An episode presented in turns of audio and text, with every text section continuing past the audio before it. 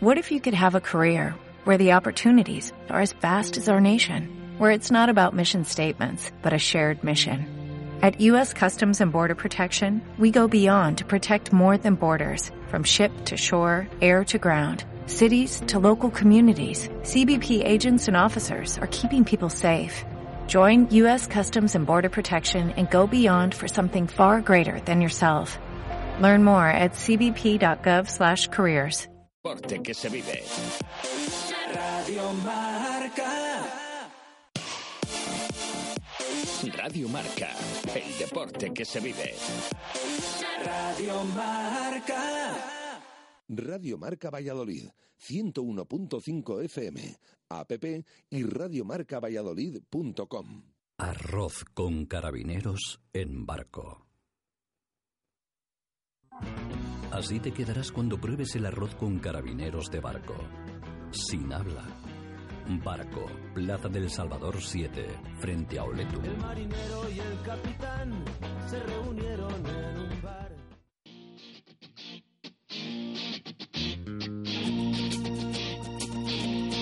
Zona de Marca, David García.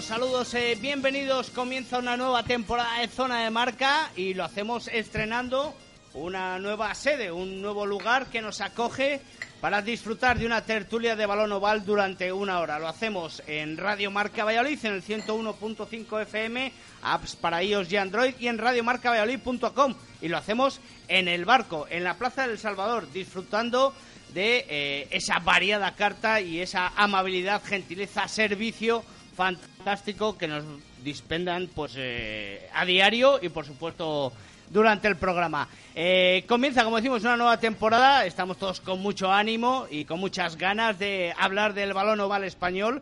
Y así lo vamos a hacer, como siempre, pues eso, durante una hora. José Carlos Crespo, buenas tardes. Muy buenas tardes, Tito David. Parece que te trabas, que estás en pretemporada tú también. Sí, o ayer que me pilló el toro, no lo sé. Víctor Molano, buenas tardes. ¿Qué tal? Buenas. Eh, hoy tenemos eh, dos invitados de lujo, como son los entrenadores de Silverstone El Salvador y Braquesos Entre Pinares. Eh, Juan Carlos Pérez, buenas tardes. Hola, ¿qué tal? Buenas tardes. Diego Merino, buenas tardes. Muy buenas tardes. Y nos acompaña nuestro fantástico amigo y colaborador espontáneo cuando puede, eh, que- al cual le agradecemos mucho su presencia, Miguel Ángel Torres Teto, buenas tardes. Muy buenas. Bueno, pues aquí tenemos una nueva temporada para, para hablar del balón oval, una nueva temporada para disfrutar de eh, la capital del rugby. De momento seguimos siéndolo y es difícil que nos lo quiten.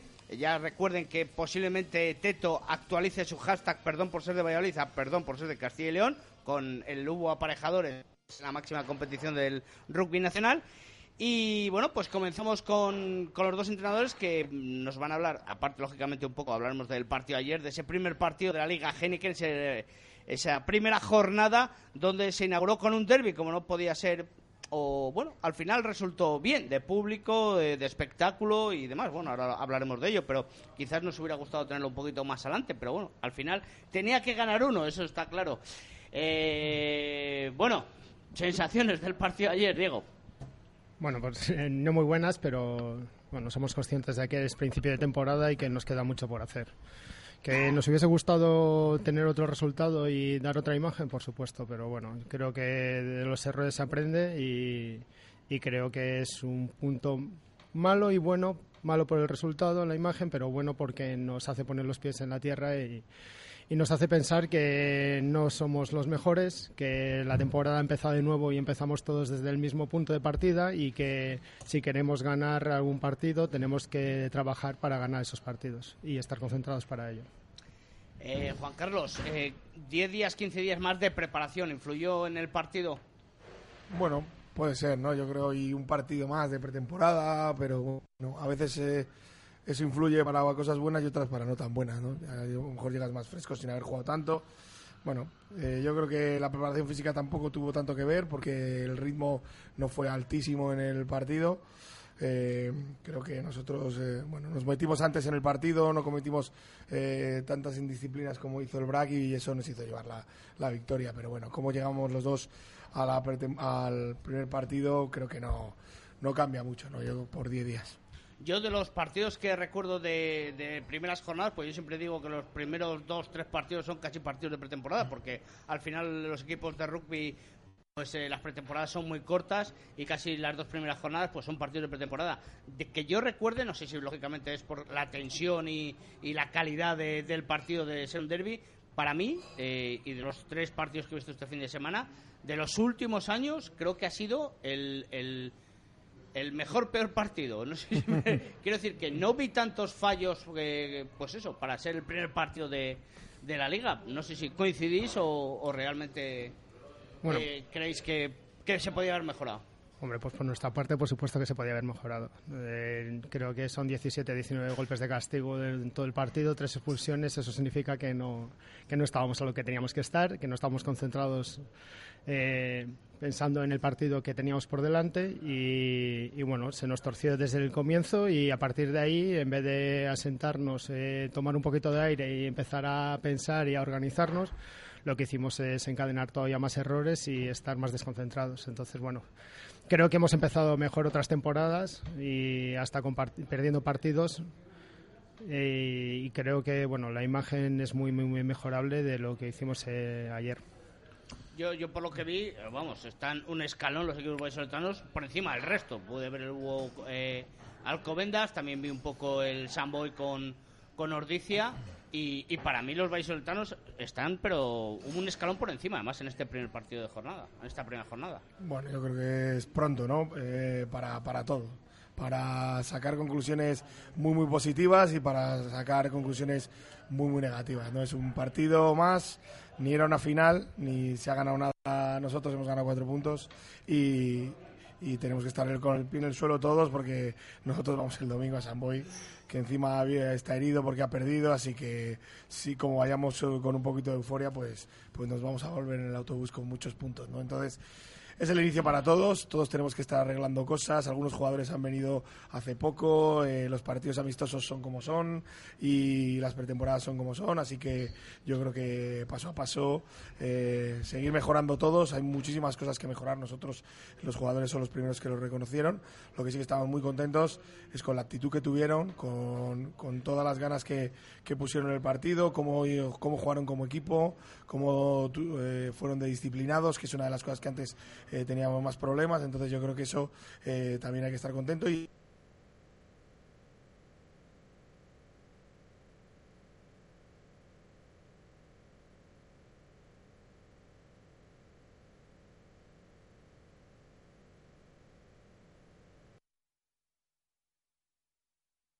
¿Medio o un tres cuartos? No, eh, seguimos pensando que necesitamos un 3 porque ir solo con cuatro pilieres para una temporada tan larga y tan dura creo que es corto y seguimos nece- necesitando un 10 porque lo hemos visto que ahora mismo Flecky no va a estar para el siguiente partido y bueno, pues vamos a tener que retocar toda la tres cuartos para poder poner a gas de apertura y, y bueno, creo que es necesario. ¿Está cerrada la plantilla del Silverstone Salvador?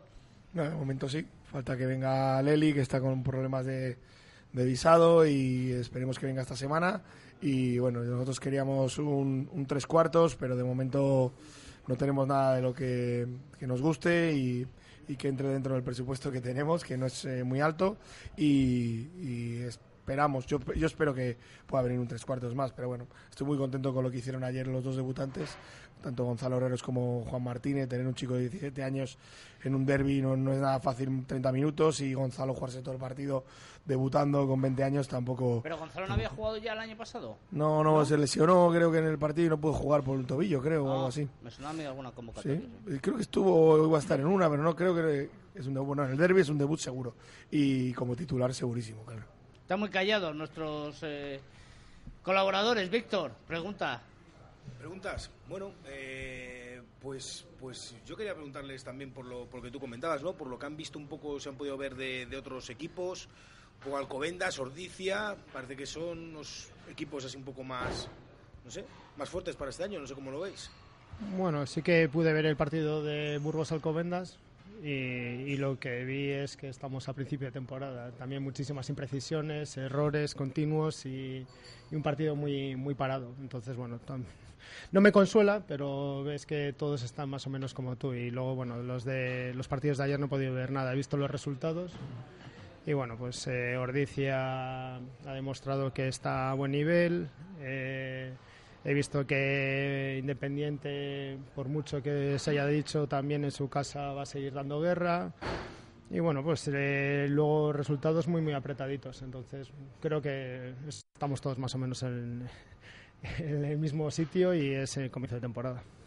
Sí, yo vi la segunda parte del, del Alcobendas Burgos. Me sorprendió muchísimo la, la delantera de- del Burgos. Sabíamos que era muy potente, pero arrastró en melea al, al, al Alcobendas y en los moles tuvo que quitarse Alcobendas porque, porque si no se les llevaban puestos. Eso me sorprendió muchísimo. Y sabiendo que Burgos ha hecho una buena inversión y que tiene un muy buen equipo y una plantilla más o menos larga, más o menos larga para, para lo que va a ser, aunque yo creo que las temporadas son, son muy largas y más para un recién ascendido. Y he visto Ordicia Samboy y me ha parecido que Ordicia eh, está muy bien, que Julen eh, está muy bien, que el, nuevo tres cuartos eh, sudafricano es un muy buen jugador. Bueno, el 8 ya sabíamos que, que era muy buen jugador. Bueno, tiene un equipo solvente. Yo creo que le sigue faltando para estar arriba al escalón de los, de los tres de arriba eh, profundidad en, en la plantilla. Pero ellos apuestan por esos 6-7 fichajes y todo lo demás de la casa y, y así es complicado estar con los de arriba. Teto. A mí me gustaría preguntarles a ambos por sus respectivos jugadores lesionados. Ya hemos oído que estaba Flecky por parte del Quesos Entre Pinares. Y en el caso del Salvador, pues eh, algo importante. Oliver Bryan, jugador que debutaba, inglés, con muy buena pinta, pero que salió, tal y como comentó Juan Carlos en la rueda de prensa, con la rodilla encasquillada. Entonces, ¿qué alcance tienen y para cuánto tiempo más o menos? Flecky y Feta Castelloni. Eh. Ah, Feta, pero Feta Sí. antes del partido incluso. No, no, no, no, no, no. Ah, es verdad, es verdad que le sustituyeron. Sí, cuént- cuéntanos, por favor. Antes de a los 10 Minuto minutos. 10, algo sí, a los 10 minutos. Bueno, pues a Feta mañana le hará una ecografía a ver lo que tiene. Esperemos que no sea una rotura y si es una rotura que sea lo, sea lo más pequeña posible y bueno, Flecky problemas en un tobillo que ya había tenido problemas hace un par de temporadas y, y bueno, creo que, que se va a quedar en un esguince o por lo menos esa es la primera impresión que tenían los médicos y esperemos pues contar con él lo antes posible. Y Oli, sí, al fin, no sé, le mirado, ayer le miró eh, Useros, Willy el- en el mismo vestuario, lo que pasa que tenía mucho dolor, pero vio que parecía que estaba muy estable la rodilla, eso nos tranquilizó un poco. Esta mañana ha ido a medicina deportiva y bueno, lo único que han podido hacerle es una ecografía, eh, Alberto, y es, bueno, parece que, es- que no había nada raro. Mañana verán y esta semana imagino que le harán resonancia. Esperemos que sea solo el golpe o como mucho un esguince en, el en un ligamento, pero la verdad es que él tiene mucho dolor, no podía apoyar otra vez, tenía muy inflamada, pero bueno, esperemos que sea lo, lo menos posible porque si no una rodilla sí que es tiempo largo siempre. Nos llamó un poco la atención y en la grada se notó eh, los fallos a tirado palos. Sí, bueno, es eh, nervios, primer Mal día. acostumbrados estábamos también. Sí, la verdad es que mm, no, yo creo que es un, un buen tirador, pero las últimas temporadas no ha sido tirador en su, en su equipo eh, y no va a ser Sancas y Hansi Graf. Esos dos son de nivel, pero no aquí, sino en Francia también están siendo de mucho nivel en Pro de 2. Hansi es el pateador de su equipo y San cuando está en el campo también es de su equipo, así que eran muchísimo ni, muchísimo nivel y yo creo que Oli no, va- no llega a esos niveles, pero puede ser un pateador fiable también, igual que Ras. Bueno, aparte de, de que van a intentar desbancar a los dos equipos vallisoletanos eh, por pelear eh, por la liga, ¿cómo veis vosotros al resto de equipos? ¿Qué- Candidatos al título. Bueno, parece, yo creo que Alcobendas va a estar arriba, Ordicia va a estar arriba. Yo creo que ahora se han reforzado a equipos, el Barça tiene muy buena pinta, los, los fichajes que ha hecho. No sé cómo, cómo va a estar con el cambio de, de entrenador, con la salida de Tommy, y luego hay equipos que, que irán reforzándose más o menos según empiece la temporada. No sé, va a ser yo creo que es una liga divertida, creo que va a ser más igualada que, que la del año pasado. Creo que vamos, los de arriba, yo creo que vamos a perder más partidos de los que se perdieron el año pasado. Y, y que yo creo que eso le va a dar un aliciente más a, a esta liga. Oye, no habéis comentado nada de Santander. Se ha hablado de Ordizia, se ha hablado de Alcobendas, se ha hablado de Burgos. Santander, que ayer le metió casi casi un carro a Guernica, evidentemente en San Román. Y otro equipo que año tras año cambia prácticamente a todos los jugadores. Diego lo ha comentado un poco. Y siempre lo hacen bien. O sea, yo no sé qué hace Chucho para, eh, haciendo lo contrario que hacen los de Valladolid, que es mantener el bloque y traer pues, pocos dentro de los cambios. Ellos cambian a casi todos y siempre lo hacen bien. ¿Qué os parece esa postura y cómo veis a Santander de cara al futuro? Bueno, pues creo que al final si cambias de bloque todos los años, al final igual te metes en problemas. Te puede salir muy bien o te puede salir muy mal y luego tienes que ir arrastrándolo durante toda la temporada. De momento les ha salido bien la jugada y se meten en playoff, dan guerra y están ahí arriba. Entonces, bueno, pues, este año parece que han empezado muy bien. Bueno, veremos a ver cómo se desarrolla durante el resto de jornadas. Eh, también estoy co- coincido con Juan Carlos. Al final, Ordicia yo creo puede estar por arriba, Alcomendas puede estar por arriba, pero claro, todavía es muy prematuro dar un Un pronóstico. un pronóstico de quiénes pueden estar arriba disputando títulos y bueno, lo que sí que se prevé que sea un poquito más disputada esta liga que la anterior y, y que los equipos te pongan en más complicaciones, sobre todo fuera de casa. Este año se oye, se rumorea, se comenta que Cisneros anda un poco flojillo también para el descenso. ¿Qué, qué veis? Bueno, pues Pero hablar de descensos. Yo Pero... Santander lo que sí que veo es que este año tienen menos fichajes, pero que son de más calidad. Porque yo Santander. creo que Contardi y Mora son jugadores de, de mucha calidad. Mantuvo a, a Juan Domínguez, que es un buen jugador también. Yo creo que lo que le falta, ayer le he visto que han jugado cuatro o cinco chicos de la casa en la línea tres cuartos. Y esos jugadores para todo el año les puede pasar factura, ¿no? Pueden tener minutos, pero, pero que dependa de ellos va a ser, va a ser complicado. Ojo, Juan Carlos, que con el desafío Try Again de Chucho a lo mejor se pone a jugar, ¿eh? Está ahí dándole cera. Un Pues podría. desafío precioso, ya le llamaremos también para que nos lo cuente, pero ojo, ¿eh? Podría, podría. A lo mejor tengo que hacerle yo también ese desafío como él. Nos apuntamos. y yo sobre todo. Y de los de abajo fue visto poco. Yo creo que jugamos el partido pretemporada contra la Vila. Le vi peor que el año pasado, pero también es verdad que le habían llegado unos chicos el jueves, otros llegaban la siguiente semana. Un poco locura de, de pretemporada había tenido. Y Cisneros, bueno, ellos jugaron contra ellos. Yo Sí. he visto que cada vez pierde siempre jugadores líderes y eso para salvarlo desde que empezó a perder a Hawk, Alvar, ahora del Hoyo y demás, yo creo que es, es complicado salvar eso. Empezando la temporada os tengo que preguntar también por la selección española. Ese sí que fue un auténtico batacazo el, que nos dimos a nivel deportivo y, y bueno, hay que empezar de cero otra vez, ¿no? Diego, Juan Carlos, ¿cómo lo veis? Bueno, no sé cómo lo tendrán planteado. Eh, supongo que si están pensando en, en trabajar a, a medio o largo plazo, pensando en el siguiente mundial, bueno, pues supongo que darán dará más cabida a gente joven, a gente con proyección, para que se vaya formando, ir trabajando con ellos a, cuatro años vista para poder intentar dar el, salto y estar en el siguiente mundial. Entonces, bueno, yo creo que igual ese es el planteamiento que tienen y es igual lo que deberían de hacer ahora mismo. Yo creo que es difícil, ¿no? Un año complicado para ellos. Eh, bueno, por lo que sé con Santi y Miguelón hablando, ellos tienen una responsabilidad. Es difícil trabajar a cuatro años con, con esta selección porque al final el ganar o quedar más arriba o menos arriba te da los partidos de, de, junio y también la ventana de noviembre, ¿no? Y también en dinero. Entonces, del presupuesto de World Rugby. Entonces, tienen que mantener el bloque, por lo menos, que esté entre los tres, tres primeros del Seis Naciones B. Difícil, yo sé que van a probar jugadores nuevos en estas concentraciones. eh, nosotros han llamado a, Walker Fitton, que no había estado nunca, y sé que van a llegar a alguno más que van a ir probando. Bueno, yo creo que eh, muchos de los franceses no van a poder venir, y sobre todo a estas concentraciones, y tendrá que, que tirar algo más de la gente de, de la Liga Española. Pero bueno, eso ya sabemos que es muy bueno para los jugadores, bueno a veces para los clubs no tanto si no se para y, que, y si hay muchas convocatorias de esas que son un poco desastre para los clubs, pero bueno, nos tenemos que habituar. Eso se iba a preguntar ahora, ¿no? Que además estuvieron los dos, eh, tanto Santi Santos como Miguel viendo el partido, viendo el derby, eh, mirando, que, que miren lo justo, ¿verdad, Diego? ¿No? Sí, Pues sí, Encantados, los jugadores locos por ir, lógicamente, pero Sí, a los clubes no les hace mucha gracia. Si se les escapa alguno, tampoco vamos a, nada, ¿no? a poner grito en el cielo.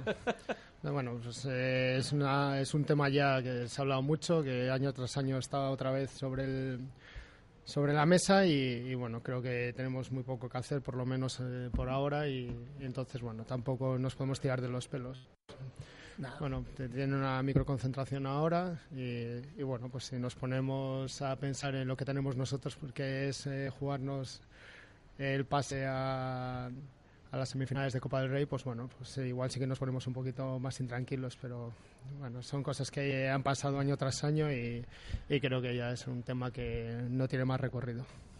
Sí, no, po poco podemos hacer ya y no es culpa de, en este caso, ahí sí que tiene poca culpa, bueno, la federación, somos los clubes, ¿eh? que año tras año eh, ponemos este calendario. Yo he sido el que he estado, pero es que estamos 3 contra 9, eso está claro. En una votación en la asamblea y en cualquier cosa, tres decidimos parar y que se que no juguemos cuando juegan eh, cuando juega España, pero los otros nueve pues no quieren y eso aquí esto es lo que tiene la democracia. Bueno, eh, próximo fin de semana, eh, lo habéis comentado un poco por encima. El Brac recibe, empezamos por El Salvador, que juega fuera en el de contra el decano, eh, frente a San Boy, también lo has comentado un poco. Eh, bueno, partido difícil, ¿eh? porque el Valdiri es duro, ¿no? Muy complicado. Muy, muy difícil ese partido por muchas cosas. El viaje es duro este año, encima no hemos conseguido hacer el, viaje que hemos hecho los últimos años, que ha sido en avión, vamos en autobús, supongo handicap. Pero, pero bueno, yo creo que estamos bien, estamos con ilusión.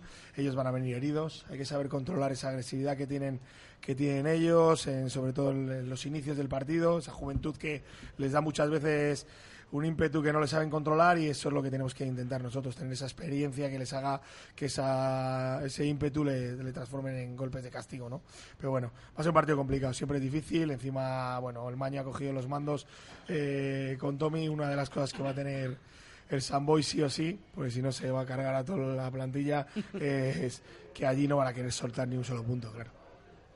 Y el Brac que recibe al Fútbol Club Barcelona. El año pasado ya vimos que fue equipo revelación, por decirlo así. Eh, dio problemas eh, a más de un equipo. Y bueno, pues este año, como bien ha comentado antes Juan Carlos, eh, se ha reforzado, parece que medianamente bien. El problema, lo bueno que es Pepe Rojo. Y, eso se le atraganta a muchos equipos. Bueno, la temporada pasada también, no sé si le recibimos la primera o segunda jornada sí. y, y, también nos planteó un partido muy, muy, muy serio. Sí, sí, y bueno, tiene ahora refuerzos, eh, entrenador nuevo y supongo que mantendrá un poquito la base que les hizo el año pasado estar ahí arriba y, y, y, pelear de tú a tú contra casi todos los equipos. Entonces, bueno, nos lo planteamos como, como una final, que es lo que es, porque también eh, nos vale o puntúa para La pasar Copa. para la Copa del Rey. Entonces, bueno, eh, nosotros ahora mismo tenemos que pensar en, en qué hicimos mal. En, en el partido de este, de este domingo e intentar eh, solventar esa, esos problemas que tuvimos y sobre todo en cosas que, que no se llegan a entrenar porque son concentración, es, es carácter, es ganas, es esfuerzo y, y, esas cosas, bueno, eh, deberían de ser innegociables y, y, el otro día nos dio problemas el no estar al 100% en esos aspectos. Entonces, bueno, pues, supongo que los jugadores después del partido de ayer, del escarmiento de ayer, pues eh, estarán creo que más que motivados para afrontar este partido y bueno, esperemos dar otra imagen y que el resultado sea positivo. Con esto os despido. El Silverstone El Salvador, con el Emerging, consiguió mantenerse al final en la división de Norbe. Eh, ascenso del BRAC Quesos Entrepiners, del segundo equipo. Lo comentamos siempre, fundamental tener en ese segundo escalón de la liga. Y a ver, ¿no? ¿Cómo se desarrolla la temporada para ambos equipos? Sí, nosotros, otra vez el objetivo tiene que ser mantenerse, tiene que ser sin pasar tantos apuros como solemos pasar. Es que, ojo, complicado. también algunos equipos de B, ¿eh? que también... Sí, sí. Este año yo creo que siempre hablan de que las otras ligas, los otros grupos son muy complicados, yo creo que el más complicado medio, eh, que del nivel medio, de la calidad medio, es el, el, grupo norte con muchísima diferencia. En los otros hay gallitos, porque claro, están ciencias, ciencias en uno, está... En el... Sí, pero, pero yo creo que el nivel medio de todos los equipos, este año estando Grecho, Vazco, Zarauz, Veravera, son todos equipos buenos, Krat que se ha reforzado muchísimo, entonces yo creo que es complicado para nuestros chicos, pero bueno, eso eh, tienen que lucharlo, tienen que mantenerlo, nosotros hemos... Eh, creo que el año pasado dimos un paso adelante con el equipo B, con el equipo Emerging, que lo hizo muy muy bien. A ver si este año esa experiencia se nota y, y pueden sacar más puntos. Diego. Bueno, nosotros eh, creo que nos lo planteamos también, como mantener la categoría, eh, hacernos fuerte en casa y ir rascando puntos de donde se pueda. Sabemos que es un grupo muy complicado, como ha dicho Juan Carlos, eh, igual el más complicado y en el que los desplazamientos se hacen muy duros para todos los, eh, todos los equipos. Todo lo que es viajar fuera eh, nunca o casi nunca es positivo y, bueno, pues al final hace que el grupo esté muy igualado y que tanto por arriba por abajo siempre hasta última jornada esté todo por decidir.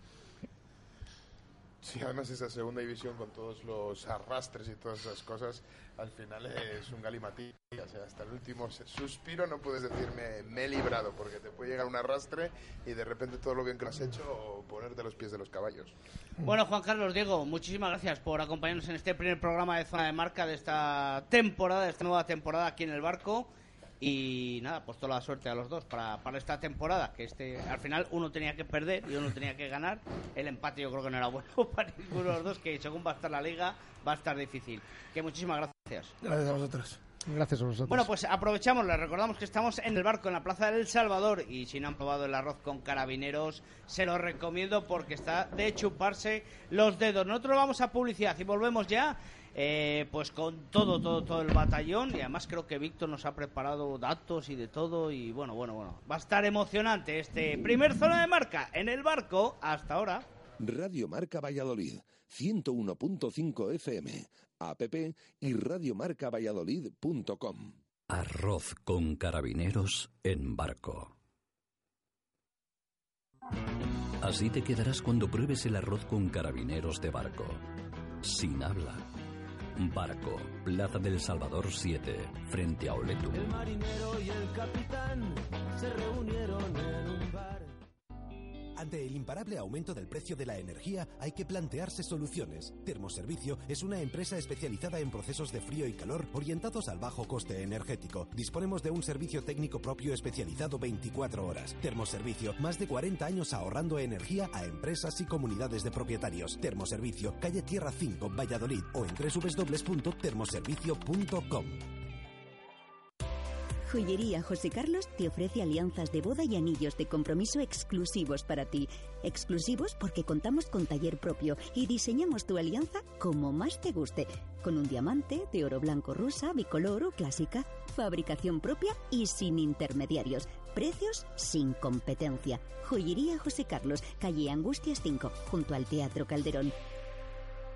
En mi familia somos de esas personas que olemos a quiero, a puedo y a me lo merezco. Tenemos un gusto a que no lo sabemos todo, porque en el Chami sabemos sonreír. Este es el valor de ser chamizo. Hazte socio ya del Club de Rugby Silverstorm El Salvador. Toda la información en www.rugbyelsalvador.com. Campaña patrocinada por Fonesval.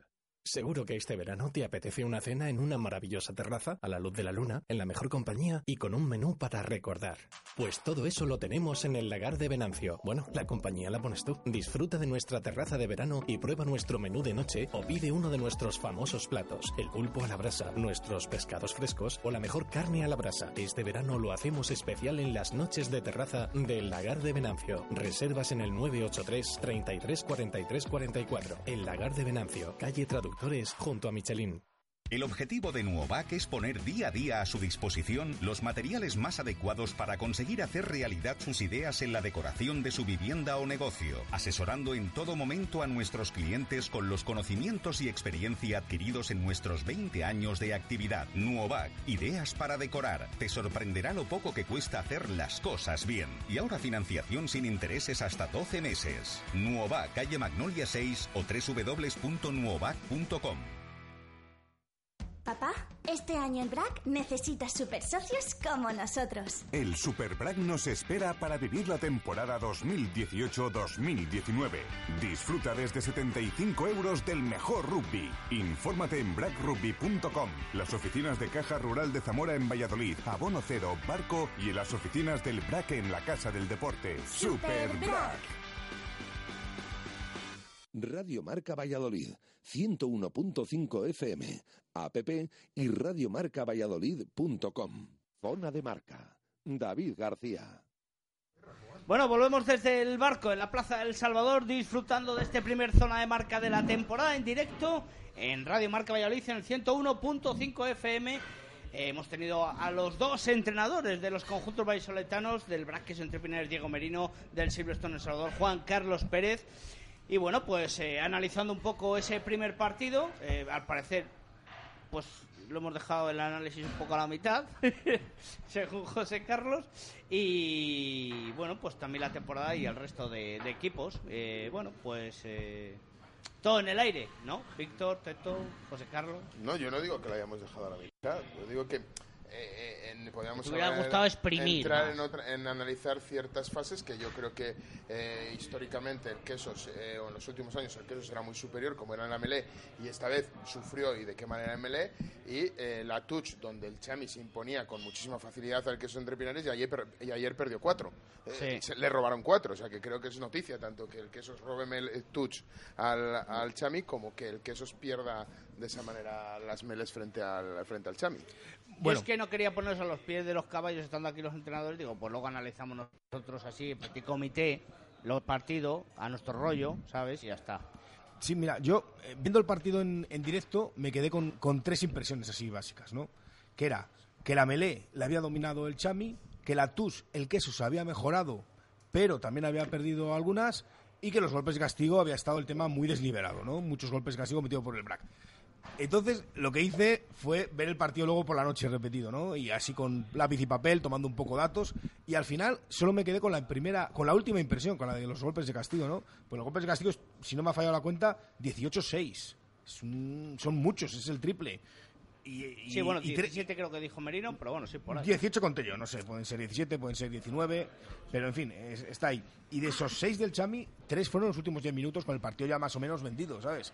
El, el, Chami supo tener, supo tener una disciplina muy buena en el juego y adaptarse bien a lo que, a lo que estaba exigiendo Montoya en los RAS. Yo creo que ahí estuvo un poco la clave también del partido.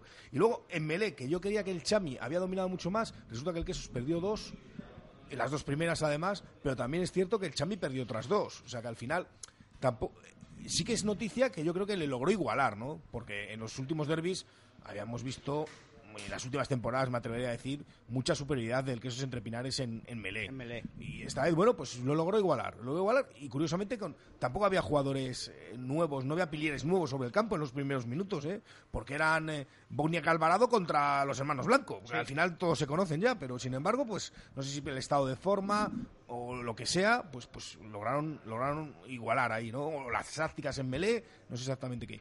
Y sobre la Touch, decía José Carlos, yo conté que perdió 5 el Brack, es cierto que le robó 3 al Chami. Bueno, pues entra más o menos dentro de la igualdad. El dato más curioso que yo estuve sacando ayer y que me pareció, me pareció muy curioso son las llegadas a la 22 rival, ¿no? Yo lo cuento como la- una posición que tiene un equipo en 22 y, por ejemplo, digamos, cuando la mano sale fuera de 22 y vuelve a entrar, no lo cuento como otra nueva llegada a, a la 22. Y igual, si el rival comete un golpe, sigues teniendo la misma posición, solo si cambia, recupera el balón el equipo contrario y tú lo vuelves a recuperar, bueno, pues es otra llegada a la 22. Resulta que ahí ganó el BRAC. Tuvo seis llegadas a 22 rival, el Chamis llegó solo cuatro veces a la 22 rival, teniendo en cuenta que fueron los dos ensayos. Y es más, en el minuto 59, o sea, en tres cuartos de partido, al Chami le bastó con eh, llegar una vez, la vez del ensayo de Ras, a la 22 rival. Hasta entonces no volvió a pisar la 22 del Quesos. Claro, con 18 golpes de castigo, con los fallos que vimos de Oliver Bryan a palos, mm, no necesitó más para controlar el partido realmente. Gran análisis de nuestro querido Víctor Morano. Nos ha dejado sin palabras, Sí, ¿no? yo quería decir una cosa respecto a las MLEs. Eh, decían que eran los mismos pilares de otros derbis, sí, pero había cosas que habían variado. En la primera delantera, en la primera línea del Chami no había ninguna alteración porque Matt Smith ya jugó bastantes Sí, partidos sí. otros años y la segunda línea era la de siempre, Walker Fitton y Víctor Sánchez. Por parte del Quesos sí que había cambios. Estaba ahí Guido Albertario de segunda, que se estrenaba con el Quesos, y había un talonador, no- talonador nuevo, que es Nuevo, Brendan sí. Asomoa, que es bajito, fuerte, parece ser, por lo que se le ha visto en los highlights estos famosos que vemos todos, que es un jugador más de juego abierto que de juego cerrado. Evidentemente no tiene el tamaño de Steve Barnes, por ejemplo. Entonces sí que había variado algo. Es decir, un talona y un segunda línea. Y luego que de segunda línea estaba Calo Calo. Que si bien es cierto, buena parte de la temporada la puede hacer de segunda, normalmente viene jugando de tercera. Tercera. Entonces algo ha cambiado. ¿eh? Bueno, José Carlos, ¿y cuál es tu análisis? Bueno, mi análisis yo creo que el... que el- Ahora fríamente. Ayer estabas... No, yo te puedo argumentar lo mismo que te argumentaba ayer. Yo creo que es un partido donde el Chami cometió muchísimos menos errores que el Quesos y es justo vencedor, pero fue un partido que, que bueno, que uno de, la- uno de los condicionantes, y si no lo decimos aquí, pues estaríamos haciendo oídos sordos, es que arbitrar 19 castigos frente a 6, pues no, no deja indiferente a nadie. Yo no digo que no se cometieran un montón de castigos, pero eh, entiendo que también las imprecisiones o las interpretaciones, eh, bueno, pues, eh, pues a mí me gustaría ver partidos con más continuidad, no en el que se piden 19 castigos, no en el que se perdone un castigo de ensayo de castigo, aunque es al eh, medio melé del queso entre Pinares, porque anteriormente has echado a un jugador que no sabes ni lo que ha hecho, porque si ves la, la expulsión de José Vaso, no hace nada, no hace nada que no sea, que no sea legal. Eh, entonces, bueno, como se arbitra algo que no se sabe lo que se arbitra y directamente te echas la mano al bolsillo y sacas una tarjeta, pues en la siguiente jugada tienes que perdonar lo que ves porque ya has echado a una persona sin saber lo que se, sin saber realmente lo que ha hecho. Y creo que es esta ley de la compensación que muchas veces enturbia, enturbia los partidos. Y creo que, bueno, pues ayer Montoya se dedicó a pitar lo fácil digamos eh, a, parar el partido y bueno pues no querer eh, entrometerse en, en líos ¿sabes? O sea, el, eh, tú eh, ves el, ves el partido otra vez yo pensaba que la expulsión de Calocalo no era castigo ahora puedo decir que creo que sí que, que sí que era castigo creo que ¿Pero sí por que era castigo que no? porque según me pareció en el campo me parecía que se salía de la abierta y se volvía a meter el primero y agarrar el balón pero es verdad que ya había abierta montada y no llegaba en primera instancia y puede interpretarse que es castigo y expulsión por acumulación de castigos lo puedo admitir pero creo que si se anda tan fino, si se pone el listón de esa manera, hay que arbitrar todo. Y no se arbitra todo. O sea, el, primer ensayo de la genialidad de Christian Rust viene de una pantalla de Liga que en la, en, la, en la salida de la touch, que lo ves repetido, y viene de una pantalla clarísima. ¿Que es difícil de ver? Sí, pero si ves tantas cosas, hay que ver todas. Ya. Hay que ver todas. Que no digo que, no digo que, que la- que el árbitro influyera, Es que no influyera para en el resultado, resultado. ni muchísimo menos. Pero a mí me gustaría ver partidos, y más en, en- con, con equipos de esta calidad, que probablemente sean los dos mejores equipos de España, con muchísima mayor, con muchísima mayor continuidad. Yo os puedo dar un dato. Yo estaba en la zona alta de prensa y, bueno, llegaron allí el seleccionador nacional y el entrenador, Santiago Santos y Miguelón. Yo no voy a desvelar ningún tipo de conversación, ni, ni rumores, ni, ni nada, pero simplemente sí que les noté que se quedaron sorprendidos de la falta de continuidad del partido, sobre todo por las interrupciones del árbitro. Es decir, jugadas en las que se está produciendo una infracción, el árbitro normalmente avisa, quite usted las manos, échese atrás. No, directamente o pitaba golpe o pitaba ya la ventaja y el golpe. Y, les noté como sorprendidos de que prácticamente en el 50% de los racks, eh, comentaba alguno de ellos, eh, había habido un golpe de castigo. Entonces, eso para el espectáculo Bueno, pero eh, hay, es, es- es- hay queda quien peca, feo. hay quien peca, es el queso entre pinares que ve cu- cuál es el listón que pone el, el árbitro y sigue y sigue creándole dudas. O sea, realmente Sí, puede ser. tienes que jugar como hizo el Chami. No, no, no quiero ningún problema en abierta. Veo cómo estás administrando las abiertas, las abiertas claras y las que juegue el, el BRAC, bueno, pues que las libere y ya les defiendo en, en- en segunda instancia o les impido abrir el balón. Pero no voy a ensuciar las abiertas porque el árbitro no lo está permitiendo. Lo que sí que me dio la sensación es que había veces que, por ejemplo, los retenidos, un golpe muy habitual, en unas ocasiones se pitaban eh, eh, muy pronto y en otras ocasiones se pitaban excesivamente tarde. Y no quiero decir que pitara a favor de- o un- de uno o de otro, todo lo contrario. Se equivocaba para los dos. Quiero decir, si tú dices, eh, me- voy a esperar uno, dos segundos y pito, es uno y dos segundos siempre. Había veces que, pillaba, que pitaba a, a 0,5 segundos y otras había un tío que tenía que estar ahí intentando retener el balón, retener, retener, retener. Y claro, eso los jugadores yo creo que al, al final se desquician y propicias más indisciplinas.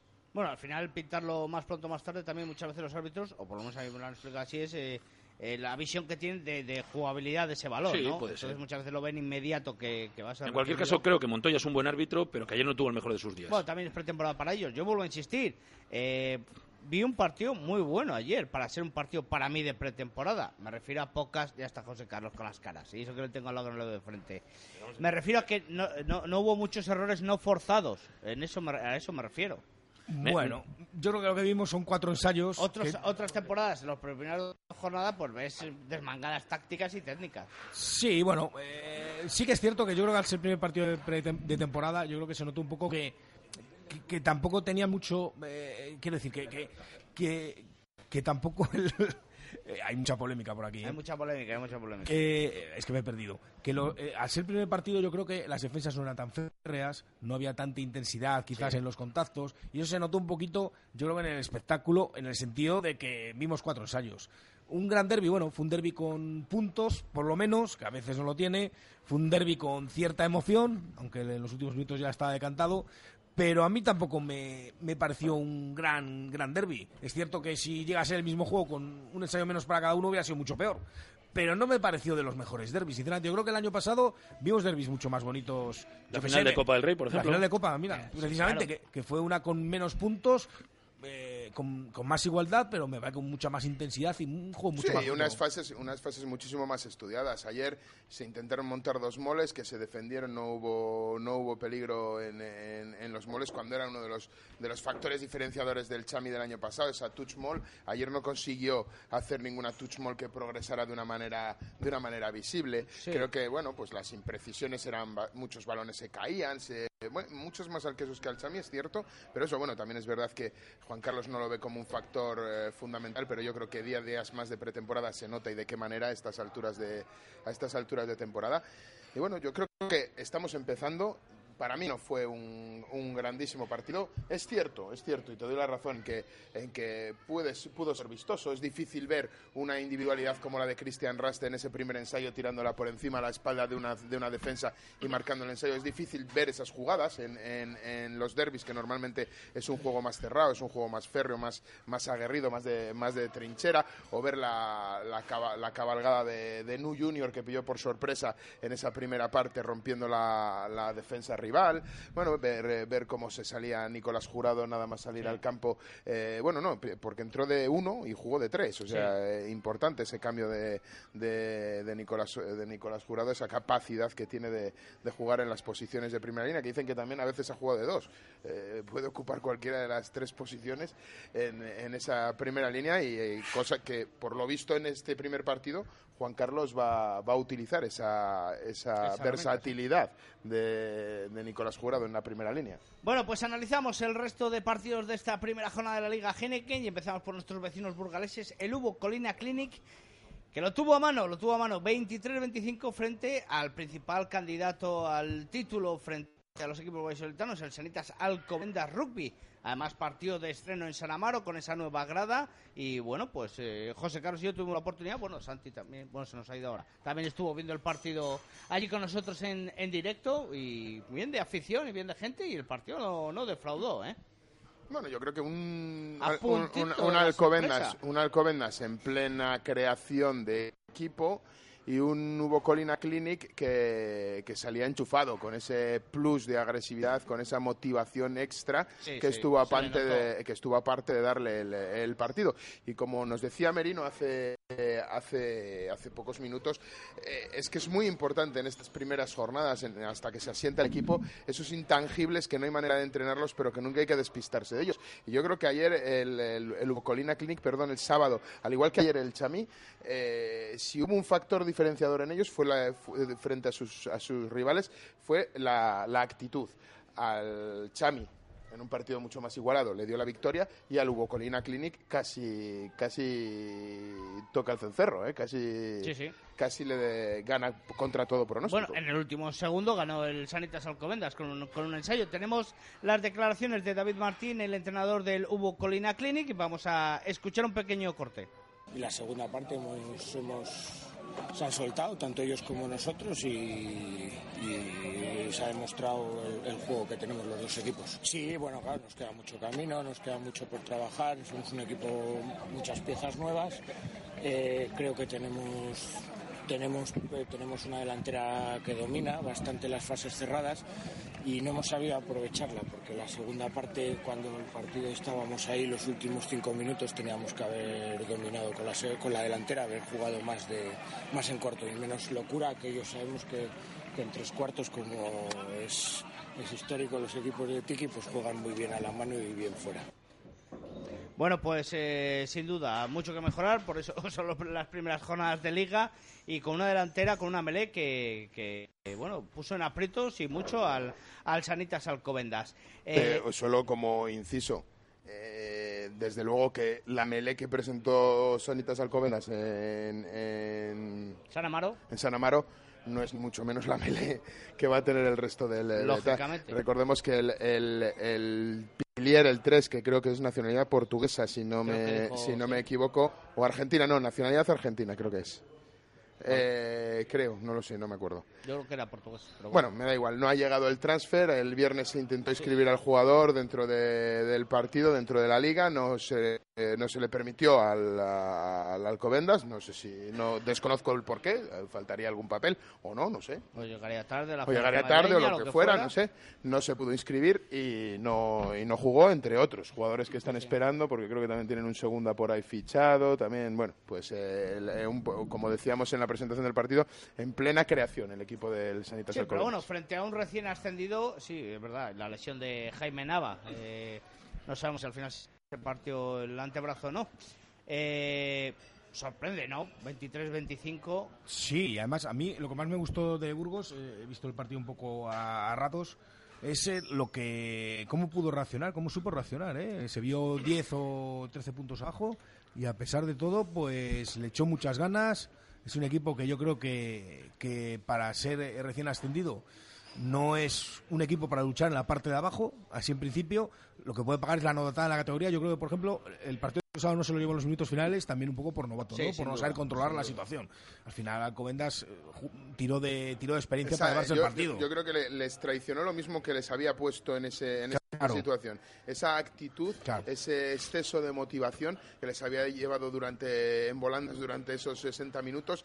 En ese último momento, cuando se acusaba que había habido una agresión por parte de Dani Marrón, en Ah, este sí. caso de Alcobendas, les desmoralizó. O sea, Sí. directamente estaban nerviosos, eh, la ira se les comió y fue cuando Alcobendas aprovechó para dar el mazazo y dar la vuelta, dar la vuelta al partido. Pero el, hubo Colina Clinic, jugadores muy listos, jugadores con muchas actitudes y que el otro día eh, también es verdad que Alcobendas tenía un atasco entre Bradley Leiter y el primer centro irlandés, no salió ningún balón jugado, cero Mm. balones jugados. O sea, Bradley Leiter no tuvo su gran día y ya sabemos todos que en el juego abierto eh, Alcobendas es muy, muy dependiente de- del día, del estado de inspiración de, De Brad, de sí. su apertura. Yo lo que quería decir es que con Burgos, yo creo que a poco que gane dos o tres partidos en las próximas cinco o seis jornadas, que coja un poquito de estabilidad, yo creo que es un equipo que va, va a tirar hacia arriba. Pues no dicen y- ni nada, que gane dos o tres partidos. No, en seis jornadas ganar un par de ellos, tampoco una cosa excesiva. Simplemente quitarse un poco los nervios de- Yo- del yo- comienzo. Yo es que analizo. Víctor, no sé si estarás conmigo, pero yo analizo el calendario, o sea, analizo los encuentros de este fin de semana, veo los, los contendientes que hay en Primera División y la Vila ha conseguido ganar a Cisneros en, a domicilio en Madrid, que nunca es fácil, ¿eh? Recordemos que... la- 17-21, Cisne- ya lo voy adelantando. Cisneros está muy mal, pero que también hay que ver cómo están el resto de los equipos, ¿eh? Para mí la Vila es una incógnita de cómo puede estar, el Fútbol Club Barcelona es una incógnita de cómo puede estar, los partidos en Urbieta van a seguir siendo los partidos en Urbieta, o sea, eh, el Burgos eh, está muy bien, sí, está muy bien, pero la conclusión es el primer partido en su casa la ha perdido y, ya son puntos que, que a lo mejor no cuentas con ellos, pero que es que este año el no estar ahí abajo va a estar muy caro. ¿Me dejas decirte una cosa? Toda la gente a la que he preguntado este fin de semana, eh, experta en rugby, periodistas, eh, ¿quién veis candidato Bueno, claro? puntos, que eh, se llevó un punto el Burgos, ¿eh? Sí, sí, sí. Sí, sí, sí, sí, un punto de bonus defensivo.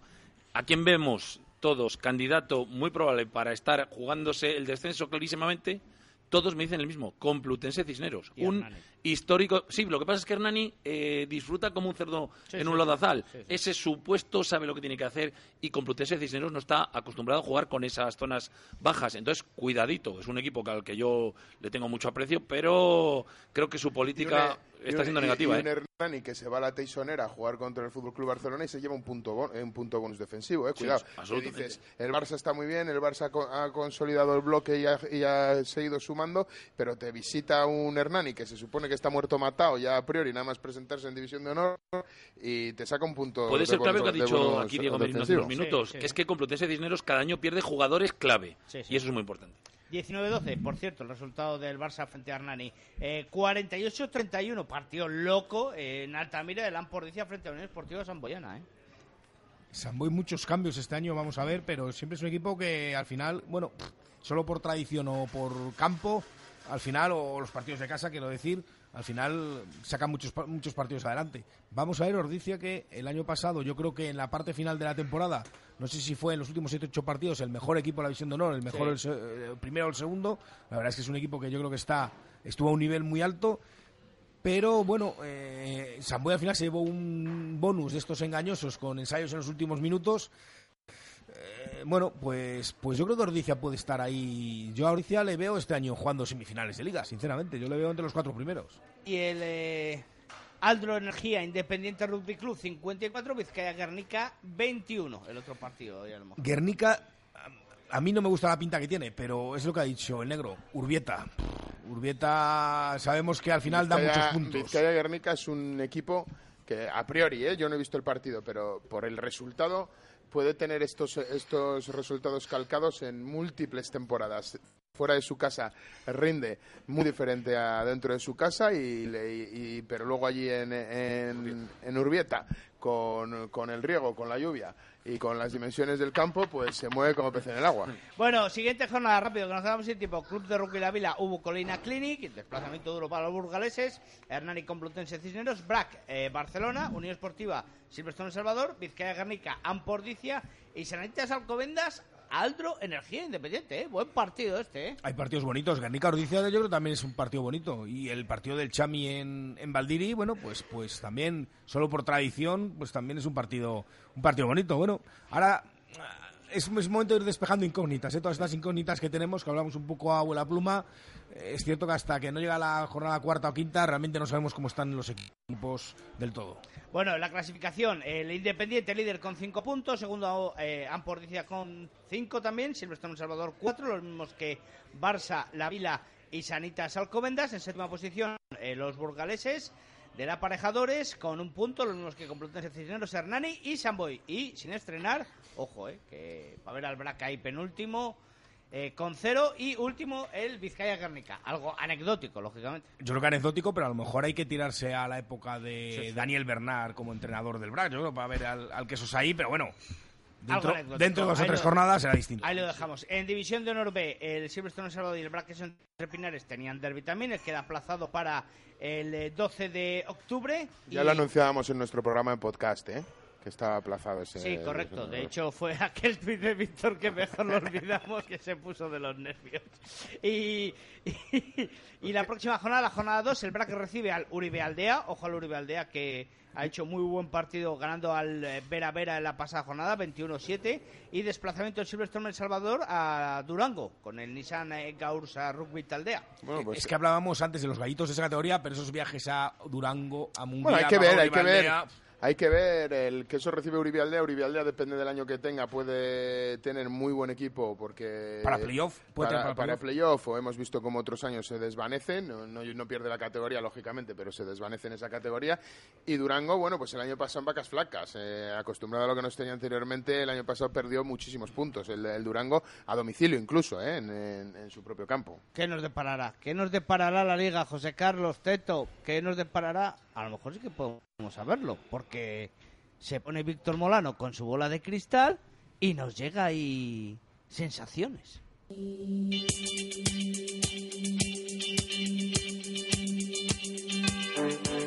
Bueno, Víctor, ¿qué nos tienes preparados para el primer programa de la temporada en zona de marca aquí en el barco? Pues yo quería hablar de esa, de esa anécdota, ¿no? Que yo creo que es una anécdota de la clasificación. En esta primera jornada tenemos al Chami tercero, el Brac un décimo. Y entonces, bueno, para que nadie se ponga nervioso y diga, ¿qué pasa aquí? Alguien que vea el periódico de repente dice, pues resulta que, que esto está mal, pero estos no eran los dos que iban primeros.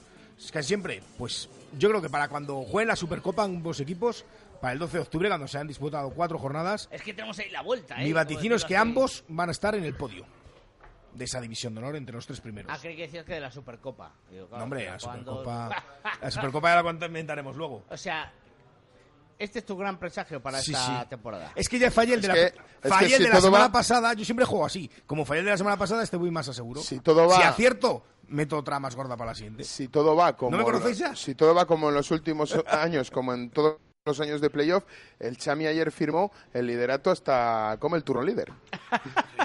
si todo va como los años anteriores, va Sí, como el sí, líder. Sí, sí, sí, sí. Bueno, pues... Muy flojo, Víctor, muy flojo, muy flojo. Eh, vamos con la sección de José Carlos, a ver si pone una cal, una arena, pues esta ha sido Víctor la mala, otra vez es José Carlos. Bueno, a lo mejor hacemos doblete hoy. Vamos con la sección quijotesca.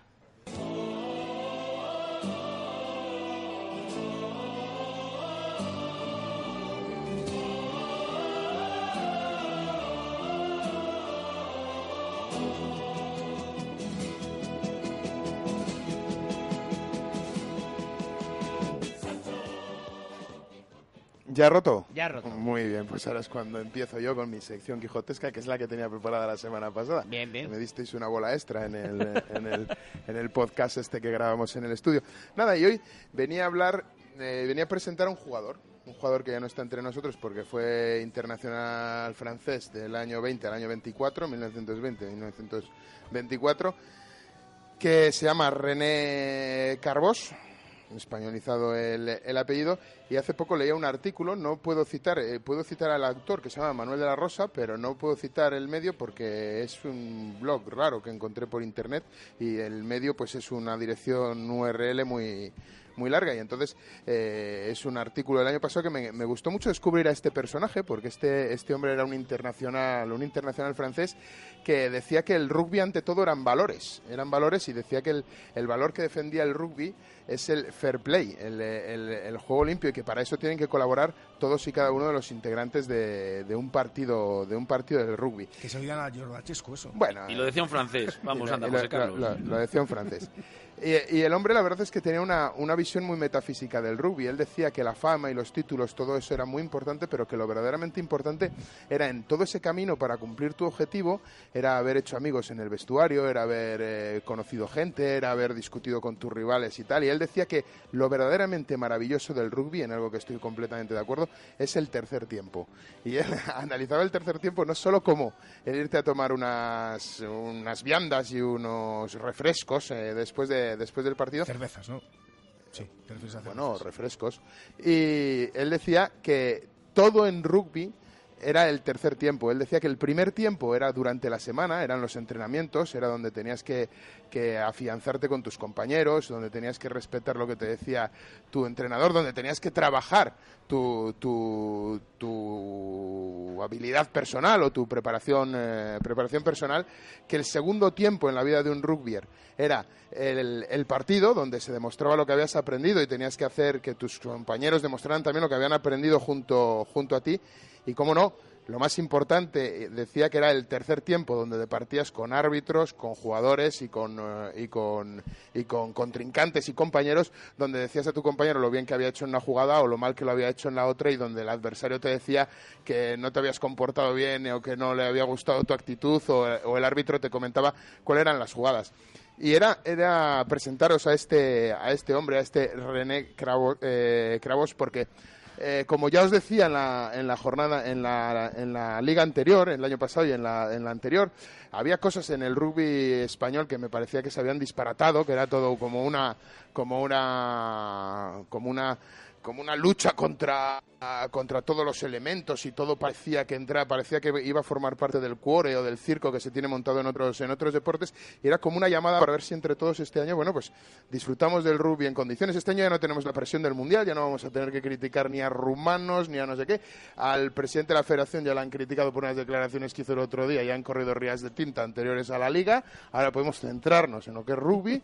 Vamos a ver si analizamos lo que son tuches perdidas, porque la lanzan al primero, al segundo, que si la quita, si no se la quita. Y todos tranquilitos, todos tranquilitos y dejamos todo esto de, de- del, del rollo mediático para hacemos otro programa si queréis que hablemos solo de, de lo mediático los De viernes lo antes rosa, dices, o de de- lo- sí. amarillo, perdón, amarillo, Amarillo, no rosa. eh, los viernes por Porque la tarde previo- el radio pre- es medio- bueno que correcto sí pre- está mal, mal expresado previo al fin de semana algo así y hablamos sobre todo de, de- de jugadas y de esto me gusta esto no me gusta tal cual Bueno, entonces no me ha quedado muy claro tu sección, ¿la puedes resumir? Perdona. Es que, no quería presentarte a René Cravos presentado un pavo que dice que. eh, Quería presentarte a René, a René Cravos porque me parecía muy interesante lo que él decía de que eh, toda la vida del rugby se divide en tres, tiemp- en tres tiempos, no solo el primera, segunda mitad y tercer tiempo de un partido, sino que el partido simplemente es la segunda mitad y que dice que el tercer tiempo es lo fundamental y que co- cohabitar en rugby con tus árbitros, con tus Ah, contrincantes y con tus compañeros Una reflexión es- al entendimiento, a la es, calma y al es lo raciocinio. principal Muy y bien. él defendía el fair play como el valor Pues te fundamental cojo el del- guante, hombre. Voy a del- felicitar a la federación que el otro día estuvo el vicepresidente Juan José García Luna a entregar al Hubo Aparejadores, al Hubo Colina Clinic, la Copa de Campeón de División de Norbe. Y, y ayer en el derby, si no me confundo. Y ayer también en el derby. Muy bien, David. ¿Te has Pero- caído del caballo como San Agustín? Claro. Pues yo no lo pienso hacer caso a José Carlos, sinceramente. San Pablo, San Pablo, perdón. Porque vamos.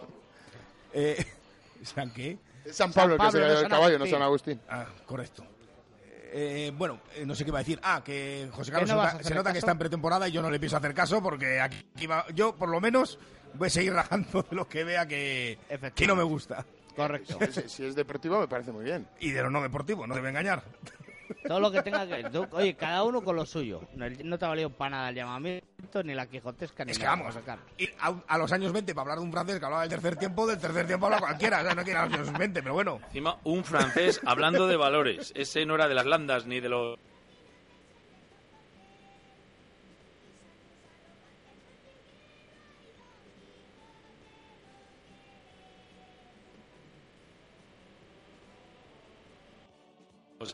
alto-